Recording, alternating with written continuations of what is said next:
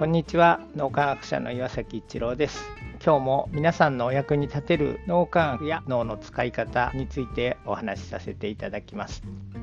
去年ですけどもクレアのお父さんが亡くなってそしてクレアのお母さんが認知症が進んでしまってで一人で生活してもらうには非常に不安があるということで僕とクレアが今まで住んでいたところを引き払ってそしてクレアのお母さんと同居を始めたんですけども思った以上に認知症の人と一緒に暮らすの大変で忘れてしまうので僕が誰かもわからない。そうするとなんか知らない人が家に入ってきたとか言って僕が中に入れないようになったりとかすごく大変だったんですけどもその時にちょっと普通に仕事ができる状況じゃなくなってしまったので朝のの3時とか4時に目を覚まして早めに脳トレスタジオ、まあ、職場ですけどそこに出かけていくようにしてクレアのお母さんの認知症のおかげでっていうと変かもしれませんけどある意味すごくネガティブな状況だったのが京セラフィロソフィー78項目全て応体験ベースで最新の脳科学で裏付けをしてトータルで7ヶ月くらいかかったんですけどもそれを京セラさんにお送りすることができました。その時はもう自分ができることを全てやろうっていうそういう気持ちであまりエゴとかそういうものはなかっ